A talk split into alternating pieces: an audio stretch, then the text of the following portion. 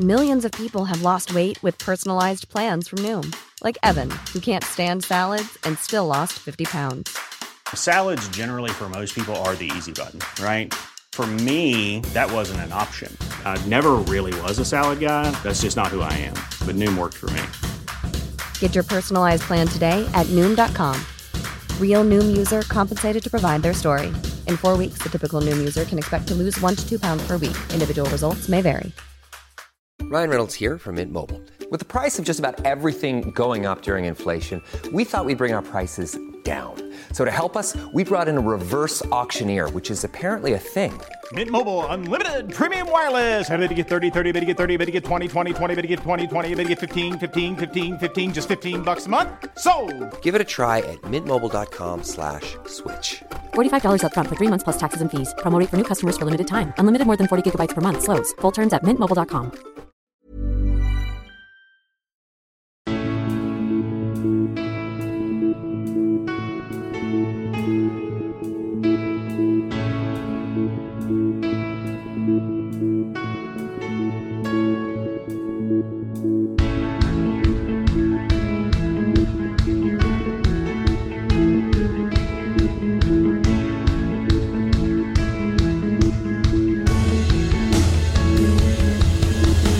Bienvenidos a Alineación Indebida. Hoy análisis indebido del mercado de fichajes parte 3. Hoy os traemos la tercera y última entrega de este minucioso repaso a los fichajes que han hecho los 20 equipos de la Premier League en lo que llevamos de verano. Queda apenas una semana para que arranque la nueva temporada, una temporada en la que veremos si el nuevo Liverpool de Darwin Núñez y no de Sadio Mané puede desbancar al City. ¿Será Núñez mejor que Haaland?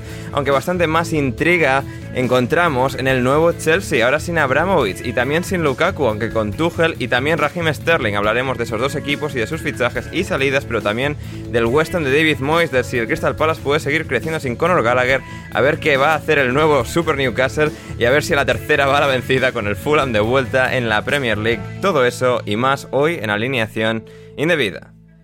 Y para ello me acompañan hoy dos grandes mentes futbolísticas, empezando por la de Lorenzo Manchado. ¿Cómo estás, Loren? Hola, Ander, ¿qué tal estás? Pues nada, encantado de, de volver a hablar de, de fichajes y de, y de, hacer estas mini, mini predicciones de, de, cómo van a ir las, las, plantillas nuevas en los equipos Premier. Hmm, efectivamente. Y también está aquí con nosotros Gonzalo Carol. ¿Cuánto tiempo, Gonzalo? ¿Cómo estás? Hola, Ander, hola, Loren. Hace un montón, pero eh, parece como sin meses. Hace meses que no nos hablamos ni nos vemos. Un año diría yo, mínimo ya. Extrañaba muchísimo, extrañaba muchísimo hablar con ustedes. La verdad que eh, ha sido dura la espera, eh, lo, anticipamos, lo anticipamos en el programa anterior, al final, que iba a ser complicado eh, ponernos de acuerdo para grabar este episodio. Por suerte, bueno, acá estamos. Eh, costó, costó coordinar horarios, cuadrar todo, bueno, temas. Eh, ahora, ahora soy un, un, gil laburante, soy un pobre obrero, un pobre esclavo del sistema, entonces se complica la, la situación. Pero bueno, acá estamos nuevamente y bueno, vamos a hablar, obviamente, del Chelsea. Loren, en el, el programa pasado dijo que de esto de evitar sacar conclusiones rápidas. Bueno, yo con el Chelsea tengo muchas, ninguna buena, entonces vamos a ver. y todas rápidas. Y todas rápidas. claro, y todas rápidas. Ay, efectivamente, efectivamente. Pero antes de llegar al Chelsea, vamos a dejar ahí un poco esas ganas en la gente con el Chelsea Gonzalo. El Liverpool. El Liverpool, el subcampeón. La, pues bueno, la medalla de, de, plata ¿no? de estos últimos años en la Premier ganaron la Liga de 2020 obviamente pero al final el City la, la máquina incansable del de, de Manchester City ahora con el cyborg de Erling Haaland eh, habrá que ver cómo se les da pero el Liverpool va a estar ahí una vez más el año pasado en el que no estaba claro si iban a poder eh, rebotar iban a poder volver a ser quienes fueron después de un año con tantas lesiones en la que bueno, en el que casi se, se, acaban, ¿no? En el que el proyecto casi parece terminar, parece ser ya concluido después de casi quedar fuera de Champions, pero entran en Champions con aquel gol de Alisson en West Brom y, y, aquí estamos, con un Liverpool con el viento a favor nuevamente, subcampeones de Champions, pero han llegado a una nueva final de Champions, han ganado las dos copas domésticas en el último año y ahora eh, un nuevo cambio, un cambio notable, Gonzalo, eh, se va Sadio Mané después de todos estos años, se acaba ese ese Big Three del, del, Liverpool, que bueno, ya no era tanto porque Firmino pues había pasado a ser suplente, pero bueno, seguían Mané y Salah como titulares y Firmino también en el equipo. Y Sané, y Sané no, Mané se marcha para jugar con Sané en Múnich y... Um... Buen lío va a haber ahí. Joder, que sí. te digo que le toque narrar, cuidado. Correcto, correcto. Um, Gonzalo, Darwin Núñez um, llega de Portugal, un jugador que ha metido muchísimos goles en Portugal, que da un poco esa sensación de ser, tener el potencial para ser un jugador, un delantero muy dominante, pero también con esa sensación que dan este tipo de jugadores, este tipo de, de futbolistas tan característicos de a ver cómo se adapta a una Premier, ¿no? Klopp lo ha visto muy claro, el Liverpool no lo veía tan claro, pero han eh, confiado en el juicio de Turgen Klopp, lo han fichado, uh, y esa es, la gran uh, incógnita. Luego han incorporado un par de jóvenes promesas, pero las miradas están sobre Darwin Núñez. Sí, sin duda, seguro y con, mucha razón. Eh, han dejado un dinero bastante importante que no, hemos, no habíamos visto en Liverpool desde los fichajes de Allison y Van Dyke, probablemente. Y bueno, a ver, yo creo que al final, eh, creo que con Loren le hemos hablado esto, me parece, si no me equivoco, o lo que Loren lo ha hablado, seguro, de cómo se sobrereaccionó, en Twitter lo habló Loren, es verdad, cómo se había sobrereaccionado a esos clips de, del primer partido. Del, debut contra el United porque... Un primer partido y, encima amistoso. ¿eh? Sí, amistoso en el que porque dio un pase al lateral. Sí, sí, sí. Todas las hablando de reacciones rápidas, ¿eh? esa sí que fue una reacción rápida. y, después no vi ningún, ningún tuit viral sobre que al siguiente partido metió cuatro goles.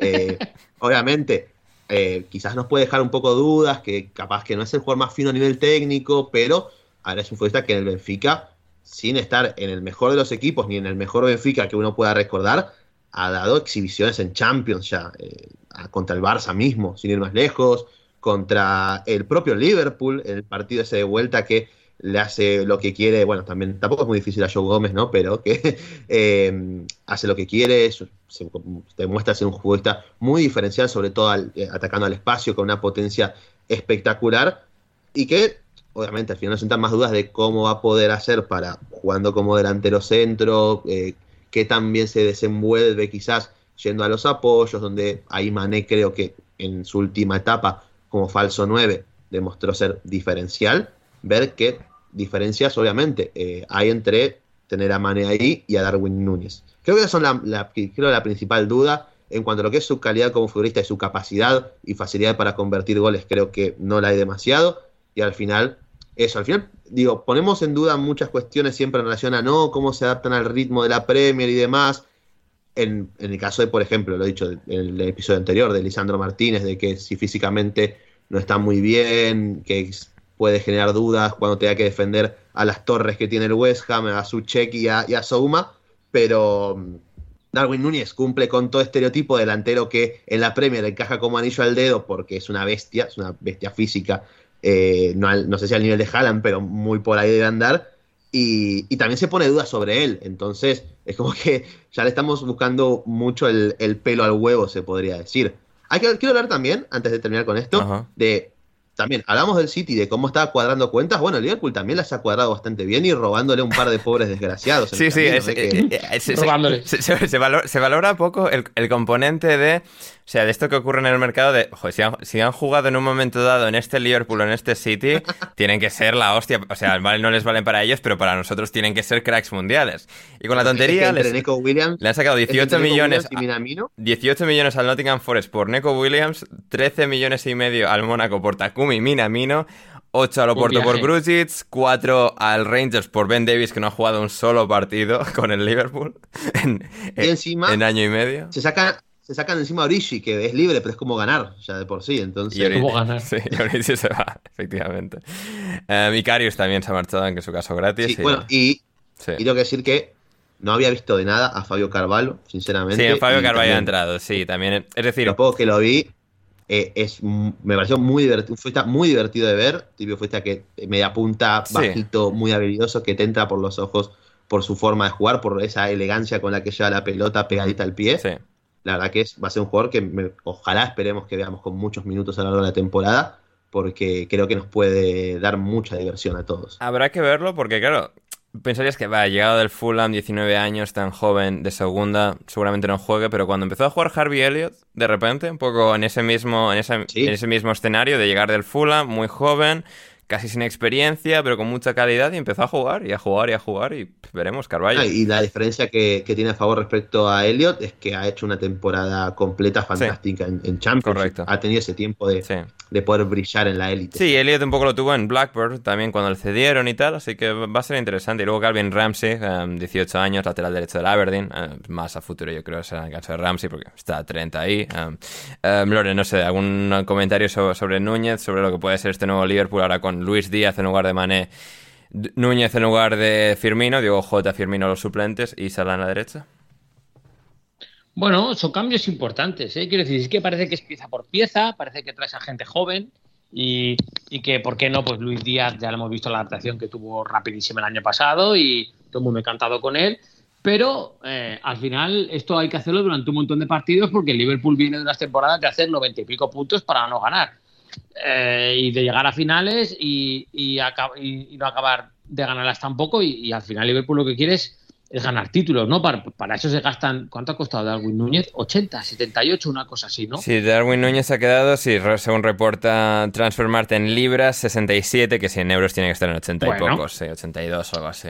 Pues, pues al final va a tener que demostrar que de verdad puede suplir a, a Mané. Hmm. Que Mané, recordemos, eh, vale, la estrella es Salah, pero cuando Salah no ha estado bien o ha tenido alguna lesión o lo que sea, manera muy fiable. Porque sí, no, Mané ha sido una locura de, confiable, consistente, de estar ahí durante años, ha sido tremendo.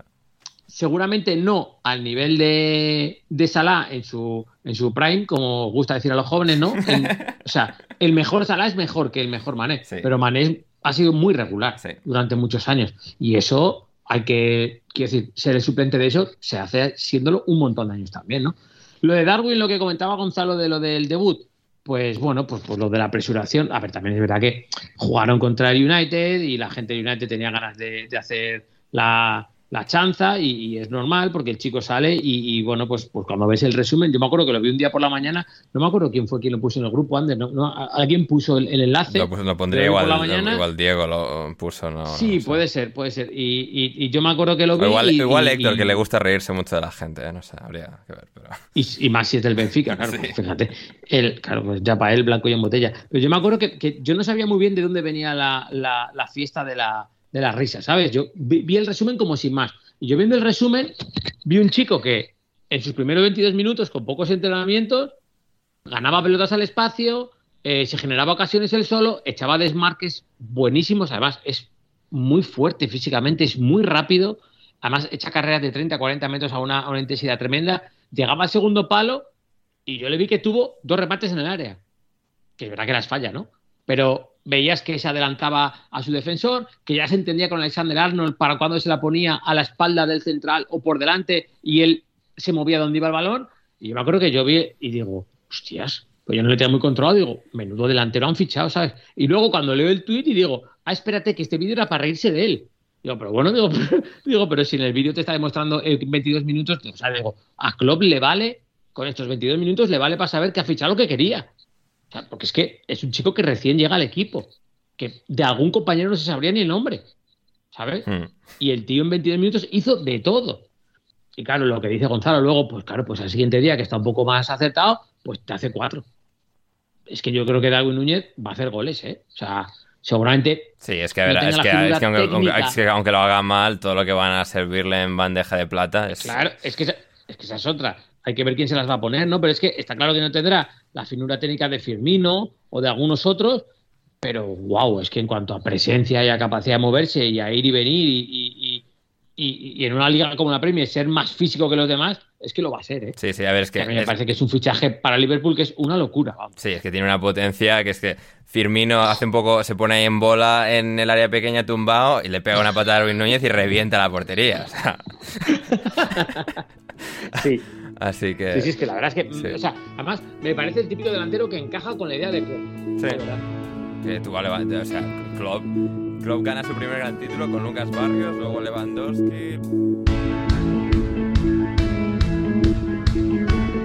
Si quieres seguir escuchando este episodio de Alineación Indebida, ve a patreon.com barra alineación indebida o como me dijo Bruno Alemán el otro día por mensaje, Patreon under patreon.com barra alineación indebida y desde tan solo 5 euros o 5 dólares con 50 al mes podrás acceder no solo al resto de este episodio, sino a todos nuestros podcasts intersemanales, nuestro server privado de Discord y más. Así que no lo dudes, si quieres respaldar este proyecto y que podamos seguir haciendo el podcast Alineación Indebida, suscríbete en Patreon ya.